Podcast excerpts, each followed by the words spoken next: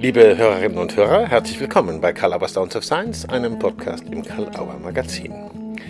Heute zu Gast ist die Diplompsychologin und psychologische Psychotherapeutin Cornelia Hammer.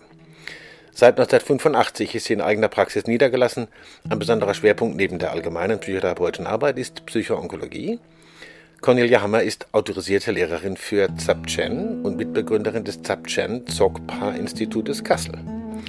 Sie ist Autorin des erfolgreichen Buches Im Körper zu Hause sein, in dem sie Zapchen Somatics dezidiert erläutert und in die Praxis damit einführt. Und kürzlich erschien das von ihr verfasste und von Theresa Valentich herrlich illustrierte Wochenübungsbuch mit Zapchen durch das Jahr. Aber was bedeutet das eigentlich, Zapchen? Wie sieht das praktisch aus? Und warum ist es so wirkungsvoll, wenn man es in seinen Alltag und die therapeutische Praxis integriert? Darüber sprechen wir bei Karl Auer Sounds of Science mit Cornelia Hammer. Viel Spaß! Ja, hallo, liebe Cornelia Hammer. Ich freue mich sehr, dich zu sehen. Wir sind natürlich äh, über Bildschirm verknüpft, aber ich sehe dich ja trotzdem. Ich freue mich dass du da bist und äh, bei Karl Auer Sounds of Science zur Verfügung stehst. Hallo. Ich freue mich auch, dich zu sehen, Matthias. Und herzlichen Wunderbar. Dank für die Einladung. Gerne. Du hattest ein sehr erfolgreiches Buch geschrieben, Im Körper zu Hause sein. Das gibt es jetzt schon in der dritten Auflage. Und in dem stellst du etwas vor, was Zapchen heißt. Da kommen wir gleich hin. Und es gibt noch ein Wochenübungsbuch, ein ganz herrliches. Mit Zapchen durch das Jahr heißt es. War auch eine Idee von dir, wenn ich das richtig erinnere schöne Illustrationen von der Theresa Valentig drin. Mhm. Ähm, wir sollten aber für diejenigen Hörerinnen und Hörer, äh, denen beim Wort Zapchen noch überhaupt nichts in den Sinn kommt, mal kurz erläutern, was ist denn das Zapchen?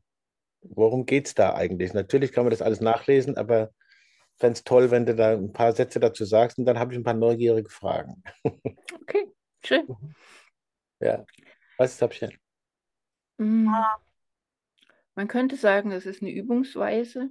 Ich sage lieber, es ist eine somatische Meditationspraxis, eine auf den Körper bezogene Meditationspraxis, entwickelt von Julie Henderson. Die lebt in Amerika spät in den 80ern inzwischen.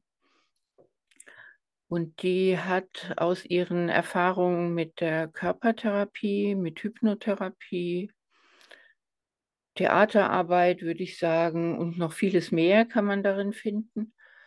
Und ihren langjährigen Beziehungen zu tibetisch-buddhistischen Lehrern und dem, was sie da gelernt hat, ähm, etwas entwickelt, was sehr schlicht und sehr einfach daherkommt und seine Tiefgründigkeit eigentlich erst zeigt, wenn man es praktiziert. Also etwas, was man wenig über Konzept erfassen kann, sondern eigentlich über das Tun und den Körper und das Üben erschließt sich das.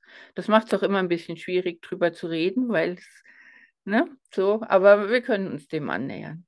Und äh, das Wort Zapchen oder Zapchen Somatics heißt es ja auch manchmal, aber das Wort Zapchen ist ihr gegeben von einem tibetisch-buddhistischen Lehrer und diese tibetischen Wörter haben immer so ein Bedeutungsspektrum. Und das heißt auf der einen Seite sowas wie sich spontan aus dem Moment heraus bewegen, benehmen, tun. Und das heißt aber auch auf der anderen Seite sich völlig daneben benehmen.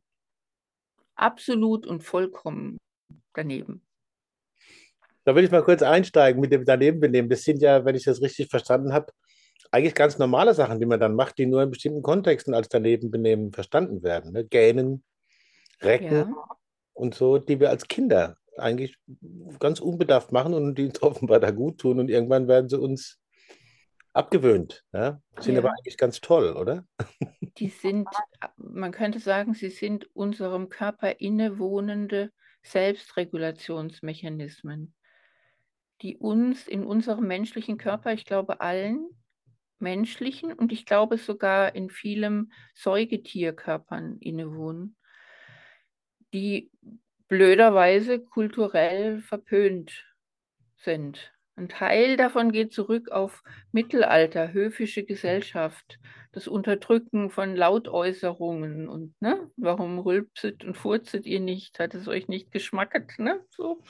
Also das Gähnen und das Seufzen und alle Lautäußerungen dann als unhöflich oder das tut man nicht. Und so in das wachsen wir rein.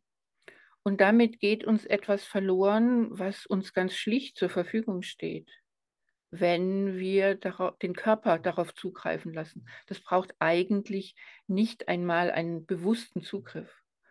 Und wenn man mit Sabchen in Berührung kommt, dann kommt man zunächst mit den sogenannten Basics in Berührung. Darum geht es ja auch in diesem Übungsbuch. Dann ist das mehr eine Einladung, sich wieder an etwas zu erinnern und etwas wieder hervorzuholen, was man eigentlich hat. Es geht nicht darum, neue Übungen zu lernen, sondern uns selbst wieder einzuladen, auf das zuzugreifen, was uns zur Verfügung steht. Und da tauchen auch so innere Gefühle auf, wie ich bin, so kann man sich nicht benehmen, das kann man doch nicht machen oder so. Also die Scham, die uns antrainiert wurde, taucht am Anfang leicht auf. Aber eigentlich geht es um was ganz Einfaches, Natürliches, uns Innewohnendes. Ich glaube, es gibt auch Sachen, die man dann allein eher mal sich traut zu machen, als, als wenn man mit jemandem zusammen ist. Ich, also wenn man sich zum Beispiel räkelt, während man mit jemandem spricht, könnte der das ja als, als Äußerung von Langeweile verstehen. Aber es ist eigentlich genau das Gegenteil. Ich versuche mich in eine entspanntere, mhm. bessere, gute, ich mache es jetzt gerade, das können die Leute natürlich nicht sehen, äh, gute, wie soll ich sagen, Gefühl zu bringen, um das Gespräch mit dir weiterzuführen. Ja? Und äh, yeah. kann ich ja auch machen. Also ich empfehle einfach immer zu sprechen darüber. Ne? Dem Gegenüber zu sagen, ich mache das, damit es mir gerade, ich merke, ich verspanne mich, ich strecke mich ein bisschen aus, um das Gegenüber damit reinzuholen. Aber das Erste ist, man macht sich einfach erstmal ein bisschen für sich selbst damit vertraut. Und probiert es mal aus im Kämmerchen. Wir haben ja viel online unterrichtet über die ganze Pandemiezeit und machen das immer noch. Und Viele Menschen erleben das als angenehm, dass sie erstmal in ihrem Zimmer das ausprobieren können, notfalls die Kamera ausschalten. Aber interessanterweise ist in einer Präsenzgruppe nach einer Stunde ungefähr ist die Scheu weg, weil es im Grunde so natürlich ist. Ja, es ist ja nichts, was man tut, um irgendwas, sondern du bist ja nur eingeladen, natürlicher zu werden. Und wenn du dann merkst, die anderen machen das auch, wird das ganz selbstverständlich sehr leicht. Das fand ich jetzt schön, dass du das Wort Scheu benutzt hast. Vorhin hast du das Wort Scham benutzt, das Wort Scheu so ein kleines bisschen hm. annäherungsfreundlicher, hm. sag ich mal. Ich kenne sozusagen, nachdem ich äh, das über dich kennengelernt habe und auch ausprobiert habe, habe ich mich manchmal in, habe ich meine, meine eigenen äh, alltäglichen Verrichtungen, wenn ich so will, mal angeguckt, was mache ich da und wie wann geht es mir besser und womit hat es zu tun? Also ich spüle von Hand oder ich rasiere mhm. mich und so. Und plötzlich merke ich, ah ja, äh, da öffnet sich was. Man könnte das jetzt ein bisschen, ich, ich traue mich das jetzt auch mal, du sprichst von der Einfachheit dieses, dieser Zugangsweise, was mir auch sehr sympathisch ist. Und trotzdem habe ich den Eindruck, habe auch schon öfter gehört, da gehen wie neue Räume auf. Irgendwie äh, sowas wie aus der ganz alltäglichen Wahrnehmung heraus, die dann ein, anderen, ein anderes Angebot kriegt, äh, gehen neue Räume auf, fast, möchte man sagen, neue Chancen, neue Lebenschancen. Ist dir das zu hoch gegriffen? Ja, also es. Ähm, also ich komme mal von, na, mach so einen kleinen Umweg. Ähm, wenn wir alltäglich leben, ist in unserer Kultur es im Allgemeinen so, dass wir unser Ich-Gefühl irgendwo hier oben im Kopf haben. Und der Körper hängt irgendwie daran. Das ist jetzt sehr krass beschrieben. Ja? Julie Henderson hat mal gesagt, ein Sack voller Organe, der funktionieren soll. Das ist die krasseste Beschreibung. Und wenn wir über Körper sprechen oder über Körper nachdenken, dann sprechen wir meist zunächst über das Konzept, was wir von Körper haben. abgehoben von der Empfindung. Ja, also wir, wir nennen das den konzeptuellen Körper. Das ist ein Körperbild, was nicht ganz vollständig ist, in dem das eine oder das andere enthalten ist, aber es ist abgetrennt von der eigentlichen Empfindung. Und wenn du anfängst, irgendetwas zu machen, was dich in die sensorische Erfahrung bringt, was du spürst beim Spülen, beim Rasieren, beim Gähnen, beim Seufzen, bei all dem, was du tust, dann sinkt deine Aufmerksamkeit mehr in deinen Körper und das, was wir den Erfahrungskörper oder den sensorischen Körper nennen, wird wach. Damit verändert sich alles.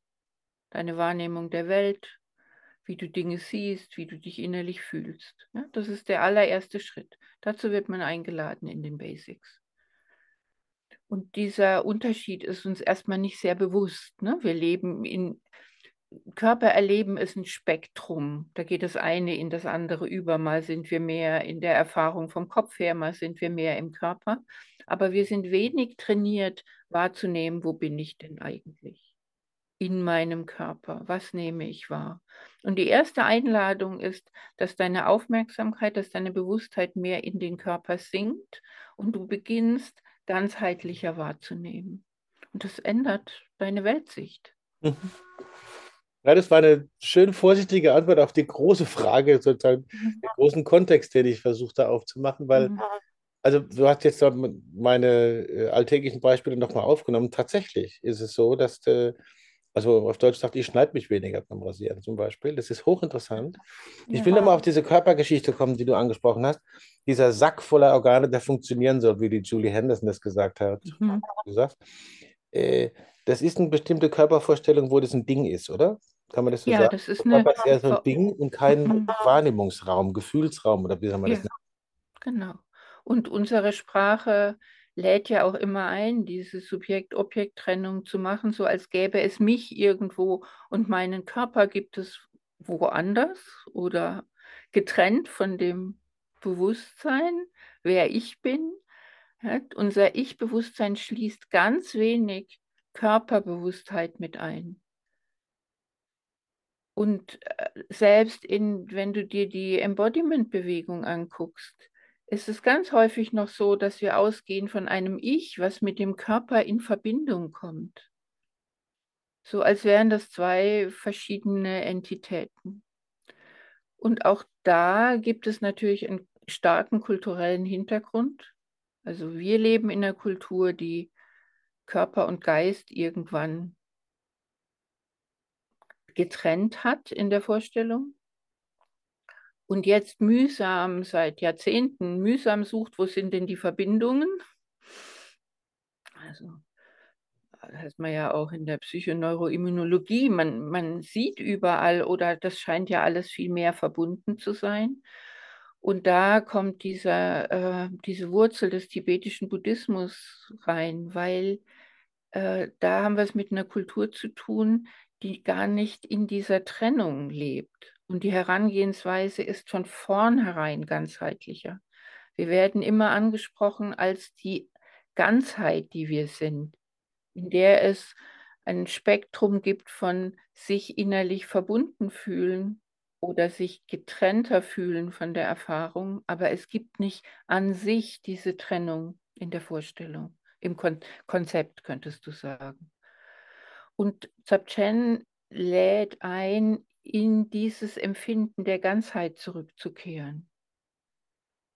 Das finde ich sehr schwer zu beschreiben, wenn man nicht eine konkrete Erfahrung macht. Aber ich weiß, dass Menschen äh, an einem Wochenende in einer Einführung in eine andere Erfahrungswelt kommen von sich als ganzheitlicher, weniger fragmentiert.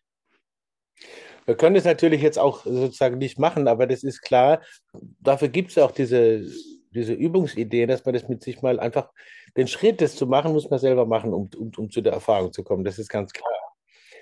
Ähm, ich will noch mal ganz kurz nachfragen bei dem, was du gesagt hast, äh, die Trennung zwischen Geist und Körper oder Seele und Körper oder wie auch immer in anderen Sprachen es dann heißt. Und dann heißt das Verbinden. Wenn ich dann vom Verbinden rede, habe ich die Trennung ja mit der, mit in der Tasche.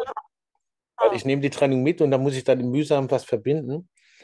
Äh, und diese Erfahrung, äh, dieses, äh, wenn man diese kleinen Übungen macht, diese ganz, äh, eine Lieblingsübung ist das Nickerchen, ja,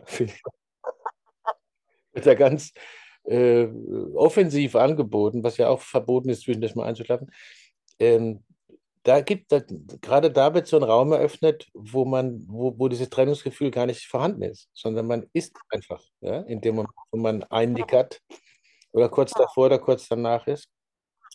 Also diese Übung, wenn ich es richtig verstanden habe, das Wort Übung ist auch, klingt immer so anstrengend, aber diese Angebote äh, schaffen einen Raum, erstmal zu einer Erfahrung zu machen und das einfach mal, man muss sich darauf einlassen, man muss es probieren. Ja. Ähm, mhm. Nee, bitte. Ja, es gibt ja in diesem Buch Audiodateien, so kleine Übungsreihen, die man ausprobieren kann. Und ich glaube, ich hoffe sehr, dass die so einen, einen kleinen Geschmack geben können davon, um was es geht. Weil wir haben ja eine Tendenz, wenn wir eine Übung lesen, dann machen wir es eben wie eine Übung. Ja, ich probiere das jetzt mal aus, ich mache mal eine Übung, mal gucken, was passiert. Und ich hoffe, dass ich über die Audiodateien mehr von dem Geschmack der Art des Übens vermitteln kann. Die Haltung zu sich, die Art, wie man übt, für was man aufmerksam ist. Das ist ja wichtiger als die Übung an sich noch.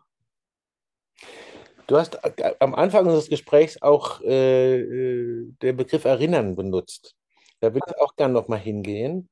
Äh, diese, also wenn, wenn bei mir solche äh, Gefühle aufkommen, wie ich jetzt mich körperlich, die Trennung im, im Hinterkopf versuche ich jetzt mal nicht mitzudenken, wenn sich da was zeigt, ja, wenn sich da was ankündigt und ich dann merke, der Widerstand, das darfst du jetzt nicht machen oder das geht jetzt nicht oder sonst irgendwas und ich dann sage, tu den mal weg, lass das einfach mal geschehen oder versuche eine Übungsanladung zu nehmen, per Audio zum Beispiel, und das, äh, das sozusagen ins Geschehen zu bringen.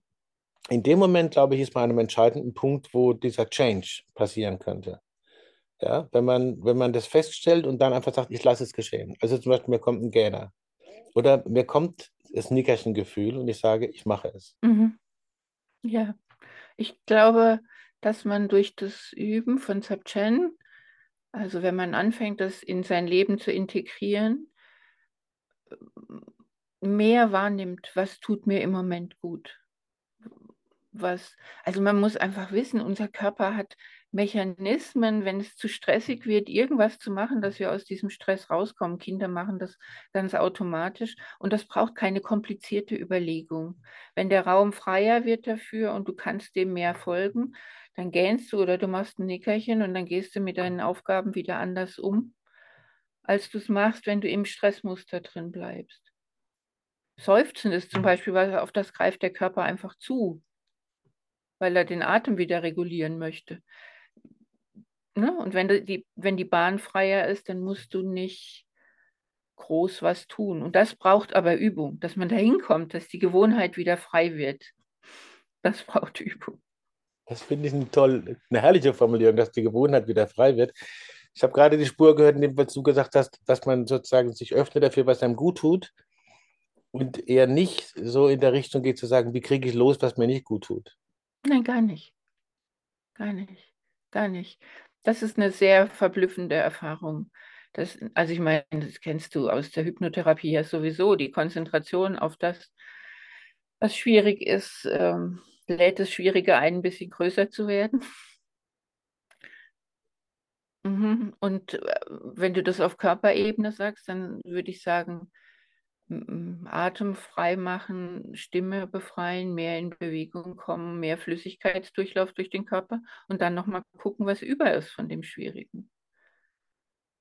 Und wenn es wirklich groß und schwierig bleibt, bist du trotzdem in einem besseren Zustand, um dich dem zu widmen.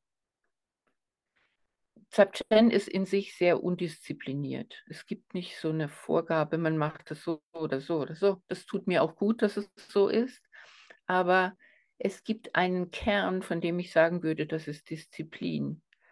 Wenn etwas schwierig wird, mache erst ein paar Übungen. Ja? Also gewöhne dir an, wenn du dich verspannt fühlst, nicht das Problem zu lösen, sondern deine Verspannung. Und äh, das kann man aber lernen, das ist nicht schwer.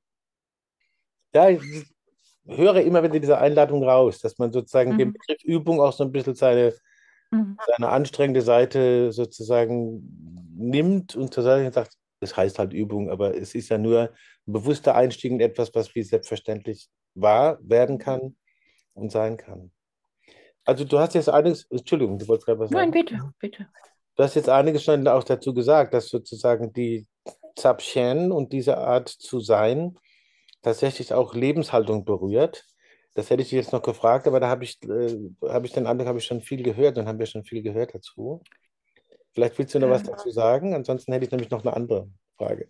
Ja, also vielleicht ähm, sich erstmal bewusst zu machen, dass es gar nicht darum geht, dass wir auf ein Ziel hinüben, sondern zu uns zurückzukommen mit einer Grundhaltung, dass das, was uns ein gutes Leben ermöglicht, im Grunde in uns wohnt oder als innerer Raum zur Verfügung steht und wir eher die Verhinderungen wegräumen, als dass wir uns anstrengen, um irgendwo hinzukommen. Also selbst so innere Räume von Klarheit oder Freude oder Offenheit sind ja eigentlich da, die sind nicht weit weg. Und irgendwas, wo man lange was tun muss, damit man da hinkommt, was wir tun, ist, wir räumen ein bisschen was weg, dass die sich wieder öffnen können. Klingt alles danach oder ist auch ganz klar, dass das wirklich jeden Lebenskontext, jedes Leben sozusagen erreichen kann und auch betreffen soll? Also das ist jetzt keine äh, Professionsmethode in dem klassischen Sinn, sondern das richtet sich wirklich an ein äh, mich, dich, alle, die äh, das Gefühl haben, hm, da steckt was drin, ich gucke mal so nach mir selber. Ich will trotzdem aber diesen Professionskontext noch ganz Mhm. kurz aufmachen, das interessiert mich natürlich. Also sprechen wir mal über Beratende oder Therapeutinnen und Therapeuten oder vielleicht auch Erziehende. Äh, wo liegen da vielleicht die Chancen, wenn man sagen würde, Leute, guckt euch mal in diesen Kontexten die Möglichkeiten von Zapchen an, vielleicht für euch selber, aber vielleicht auch für die euch Anvertrauten, ohne sie damit jetzt dominieren zu wollen. Was würdest du sagen, liegen da für Chancen? Zusätzlich zu dem, was du schon gesagt hast, natürlich. Mhm. Erstmal natürlich, selbstverständlich Selbstfürsorge. Also, wie komme ich nach einer schwierigen Beratung, Therapiestunde, anstrengenden Unterrichtsstunde, was auch immer, wieder zu mir? Und wie wende ich mich dem Nächsten wieder offener und ne, so unangestrengt dazu? Das ist, also da, dafür ist es natürlich ein weites Feld. Ähm, mm, ich selbst bringe die Zapchen-Übungen immer wieder in die Therapien im Sinne einer Einladung, dass mein Gegenüber ein bisschen rauskommt aus der Pro Problemfixierung in ein Spüren im Moment und sich dann Probleme von da aus anzugucken und orientiere mich dabei sehr daran, wer ist mein Gegenüber und wo sind die. Und in Zapchen gibt es eine ganz wichtige äh, Grundeinstellung, eine Grundregel, dass du nur tust, was du tun möchtest. Du machst keine Übung, die du nicht machen möchtest. Das ist eine Begleithaltung durch alles Üben hindurch. Selbst wenn man über Jahre übt, ist das die Begleithaltung.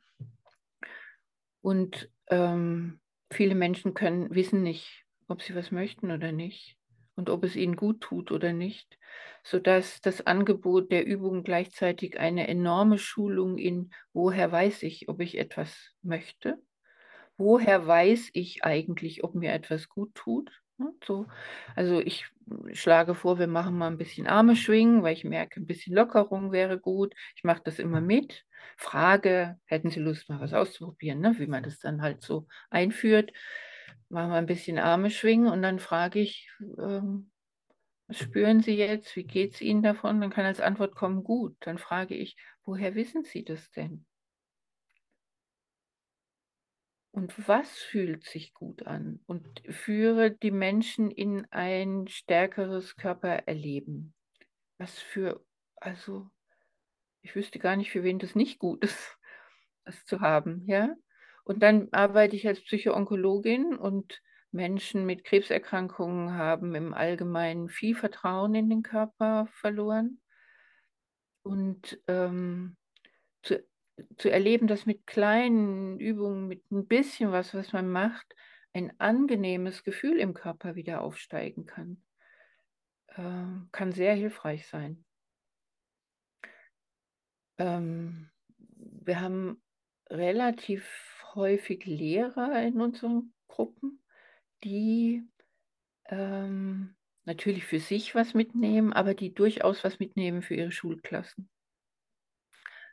Grundschüler sind diesen Übungen noch sehr nah.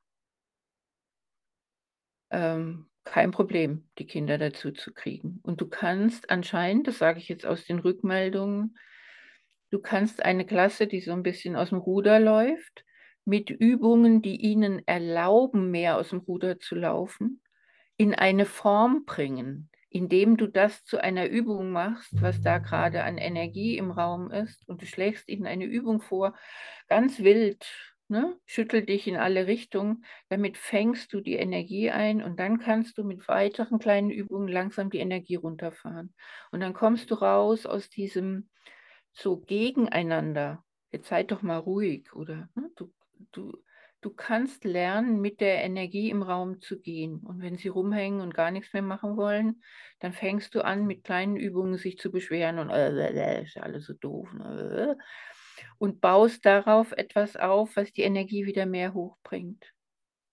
Also immer der Energie eine Form geben. Das ist zum Beispiel etwas.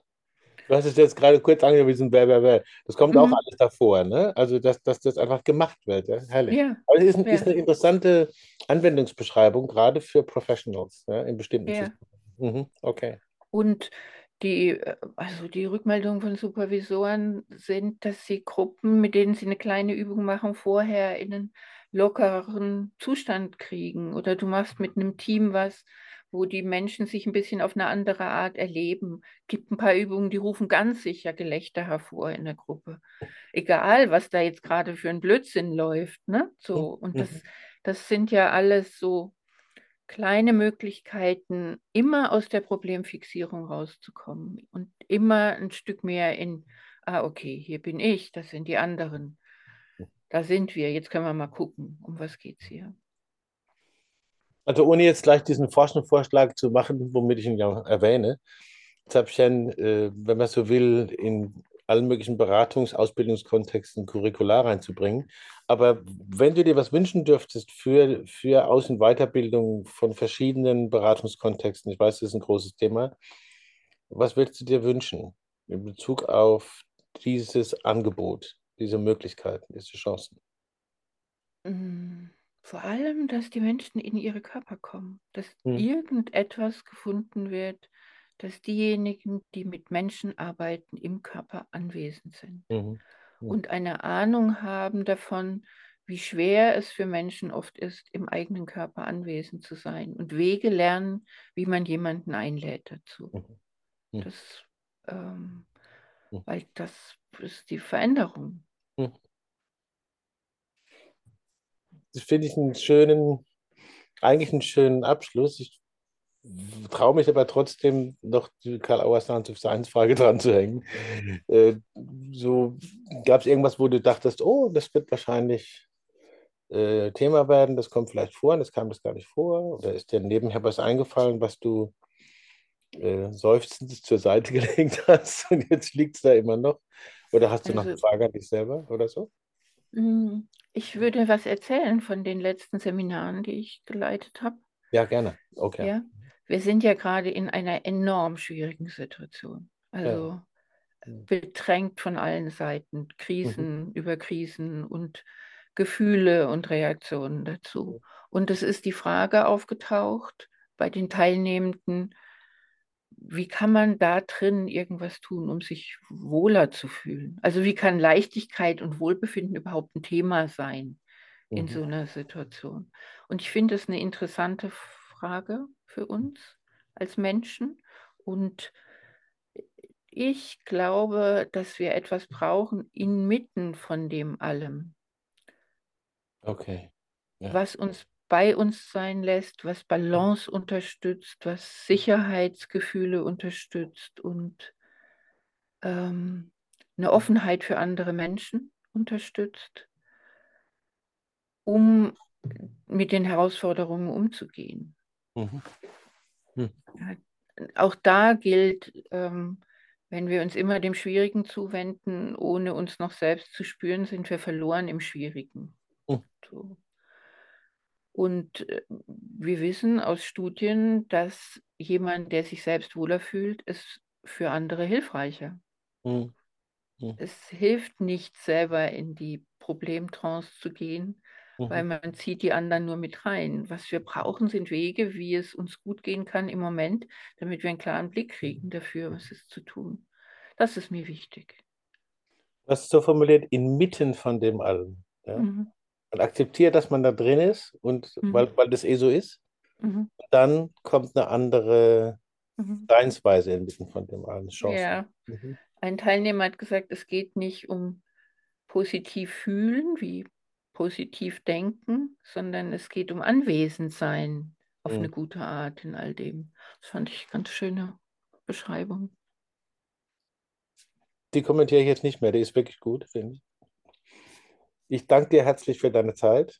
Äh, es war ein Genuss, dir zuzuhören. Und ich äh, freue mich einfach, dass äh, du alles bereitstellst, was du bereitstellst. Und ich glaube, die Hörerinnen und Hörer haben eine Idee bekommen.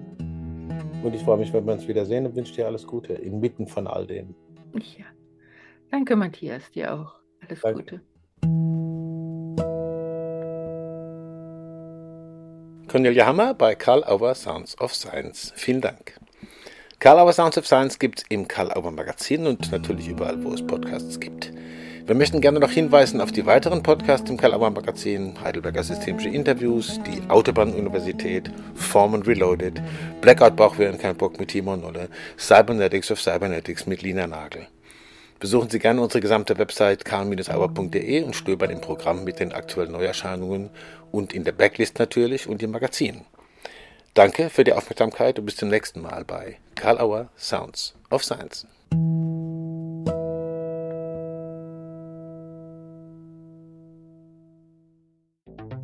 Wir müssen lernen, systemisch zu denken. Ob systemische Beraterin, systemisch Interessierter oder eingefleischter Kybernetik-Fan. Hier bist du genau richtig, wenn du dich für Kybernetik zweiter Ordnung interessierst. Die Grundlage der systemischen Theorie und Praxis. Ich bin Lina Nagel, Kybernetik-begeisterte Sozialwissenschaftlerin und Podcasterin von Cybernetics of Cybernetics. Am 15. November geht's los. Sei dabei, überall dort, wo es Podcasts gibt.